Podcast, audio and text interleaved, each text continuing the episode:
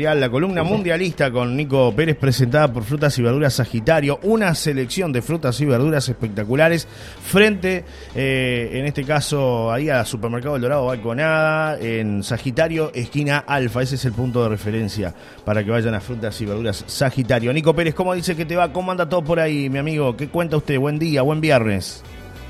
Buenos días para todos. Qué lindo que está para hacer un licuadito ahora con estas frutas. ¿eh? Sí, señor, sí, señor. Banana, manzana, naranja. Métale una frutilla. Mande toda la licuadora. Mucho hielo. Y ya está. ¿No? Así de fácil. Ya está. Sí, después chorrito de vodka después. Ya. Bueno, ya, se me va de las manos. Se me va de las manos. Usted como Celso Cuadro, que uno tiene que estar corrigiéndolo, ¿no? Vamos a comer algo light, bueno, metemos un helado después, ¿no? Pues si comemos, buscamos la vuelta, matamos todo lo otro, más o menos lo mismo. Bueno, eh, Nico Pérez, pocos días nos separan del inicio del Mundial, ¿no? Estamos ahí ya un paso y me imagino que todo el mundo expectante, ¿no? Con lo que va a ser la participación de Uruguay, eh, que faltan varios días todavía igual, ¿no? Pero hay novedades. ¿Qué, me dice? ¿Qué me cuenta? ¿Qué me trae para el día de hoy? Bueno, le cuento, le cuento que Uruguay entrenó hoy de mañana un entrenamiento particular porque se hizo un minuto de silencio previo a comenzar la práctica por el fallecimiento de la mamá de Sebastián Sosa que está llegando ahora en la mañana a Montevideo y que se vuelve el domingo a Qatar. O sea, se queda ahora de hoy, mañana ya el domingo viaja rumbo a Qatar, lo acompañó Matías Pérez eh, como integrante de la AUF y también representante de los jugadores. Y hoy en la tarde eh, el celeste tiene un espacio de esparcimiento. Hay tres opciones de paseos a realizar. Uno de ellos es por el desierto, por una parte del desierto. Otro es por el Museo Ferrari, que parece que la visita va a ser muy rápida. Y después, eh, por los entrenamientos del Gran Premio de Fórmula 1. Todo rápido, Nico. Porque. Porque, ¿qué pasa? Sí. Cavani y Suárez se cruzaron a Lewis Hamilton. Sí. Y los invitó a Lewis Hamilton.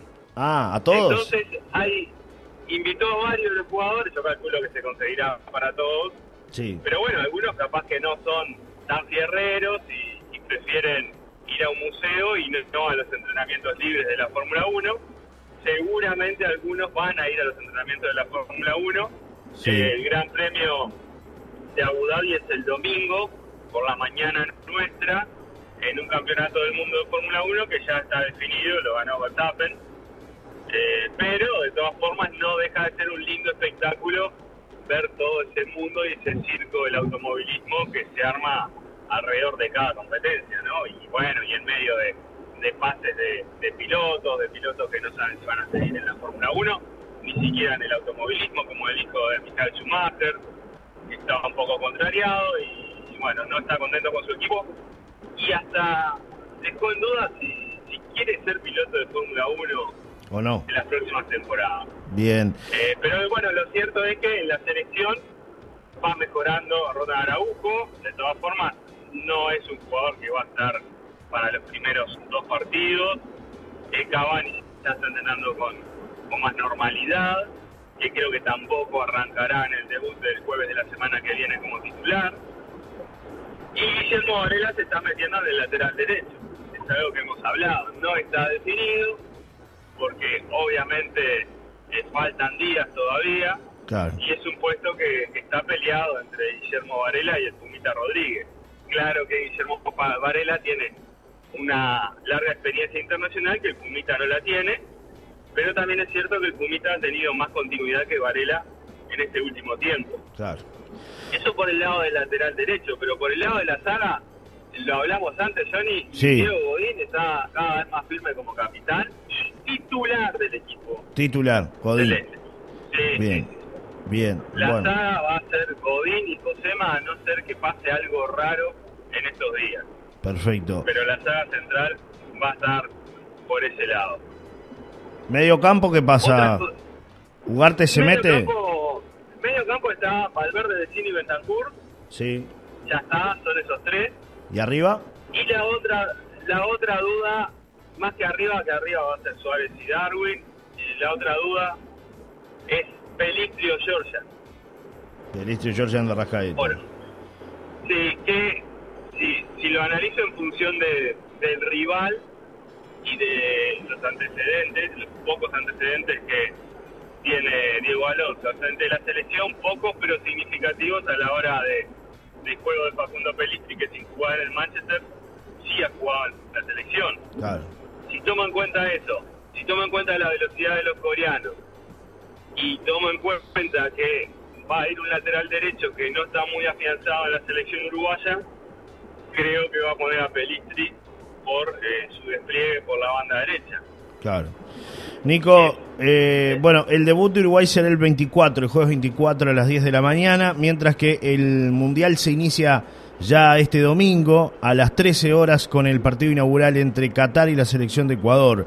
El lunes a las 10 de la mañana Inglaterra-Irán, el lunes a las 13 horas Senegal-Países Bajos, a las 16 eh, horas Estados Unidos-Gales, el martes a las 7 de la mañana Argentina-Arabia Saudita, el martes a las 10 de la mañana Dinamarca-Túnez, el martes a las 13 horas México-Polonia, el martes Francia-Australia a las 16 horas, el día miércoles Marruecos-Croacia a las 7 de la mañana, a las 10 de la mañana Alemania-Japón, el miércoles a las 13 horas España-Costa Rica. Y eh, mientras tanto a las 16 horas jugarán Bélgica-Canadá. Lo que les contábamos, Uruguay debuta el jueves ante la selección de Corea del Sur a las 10 de la mañana. Ese mismo día, pero a las 7, jugarán Suiza y Camerún. A las 13 horas, Portugal gana por el mismo grupo de Uruguay. Y eh, cierra la etapa el día mm, este, jueves a las 16 horas, Brasil-Serbia, como para que la gente tenga más o menos la agenda, ¿no? De lo que va a estar pasando eh, con respecto al Mundial que arranca este domingo y que, bueno, no para, ¿no? Después partidos prácticamente todos los días hasta las fases definitorias, que ahí ya achicamos un poco más, ¿no? Sí, tal cual. Y, en un picadillo mundialista, Johnny. Sí. Eh, destacar también lo, lo que ha pasado en, las últimas horas. Por ejemplo, la llegada de la selección de Polonia en un avión que iba escoltado por dos aviones de la Fuerza Aérea de Polonia, dos, dos casas, sí. dos bombarderos, porque, bueno, han temido por porque se pueda dar algún, algún ataque ruso en función de los bombardeos el martes, que fue en la frontera entre Ucrania y Polonia. Qué terrible. Entonces decidieron mandar unos cazas F-16 al lado del avión que lleva a la selección, comandada por Lewandowski, que no deja de ser una nota particular, ¿no? porque además hay imágenes sacadas por los jugadores mismos desde adentro del avión que se ven los cazas que van al lado. Claro. Es increíble. Tremendo. están publicadas en las redes sociales y, es tremendo. Sí. Eh, otra cosita, es, ni los brujos lo mejoraron de la lesión. ¿A quién? Sadio Mané. No se pudo mejorar Sadio Mané. Es verdad. No, se quedó sin mundial. Una pena como un jugador también que creo que se, se ha ganado el cariño de mucha gente por, por todo lo que ha hecho a nivel social eh, con su país, todo el aporte que ha hecho en la construcción de escuelas, en donar mucho dinero para que se le dé comida a los niños.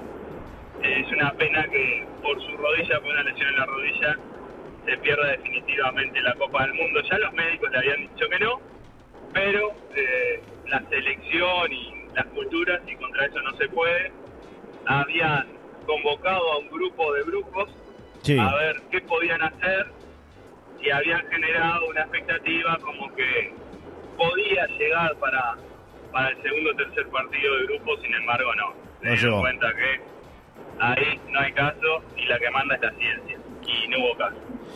Mi amigo, te despido, nos, nos reencontramos el próximo... La última, la última para reencontrarnos. Mañana Nacional Durazno, eh, Ricardo Zelinsky, el ruso es el nuevo entrenador de, de Nacional. Sí. Un entrenador de 63 años que nunca dirigió en el exterior, que dirigió Atlético Tucumán, Belgrano, Estudiantes de La Plata. ¿Es verdad?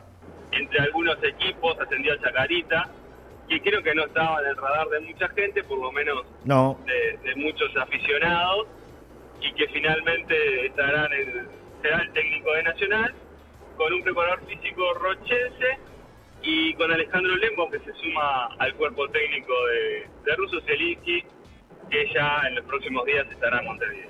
Sí, eh, el profe es Alfonso Meoni, un querido vecino aquí de la, de la zona balnearia además, que hace varios años viene trabajando con, con Zielinski al frente del cuerpo técnico, está allí hace varias temporadas, ha eh, prácticamente participado todos los equipos, además aquel momento cuando River se fue a la B, recordemos con Belgrano de Córdoba, Zielinski era el técnico y Alfonso Meoni seguía este, trabajando ahí con, con Zielinski, era, era el, el profe de aquella situación histórica ¿no? del fútbol argentino.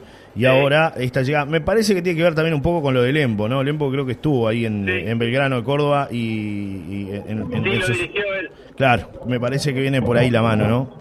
La llegada de, de, Lembo, de Lembo y toda la, la, muchachada Zielinski y el vínculo ese que se da este con Nacional me parece que viene por, por ese lado. Así que bueno, nuevo técnico para los tricolores. Peñarol todavía sin definir quién será el sucesor ¿no? De Leonardo Ramos, Nico. Todavía sin definir quién será el técnico para esta temporada. Muy bien. ¿Y se fue el Nacho Payas de Fénix? Hablando de técnicos que se fueron. Exactamente, se fue el Nacho Payas de Fénix. Bueno. Sí, y, y ayer hubo algo que generó por lo menos un poco de duda porque un dirigente defensor dijo que Marcelo Méndez ya está armando el equipo para la próxima temporada, cuando es el primer candidato a dirigir Peñarol. Claro. Bueno, veremos qué pasa entonces. Si hay, hay humo blanco ahí en. ¿No? ¿Usted qué dice? ¿En el Parque Rodó? Bueno. Habrá que esperar todavía. Sí. Un abrazo grande, Nico. Hasta el lunes, ¿eh? Buen fin de semana para ti. Buen fin de semana, hasta el lunes. Chau, chau.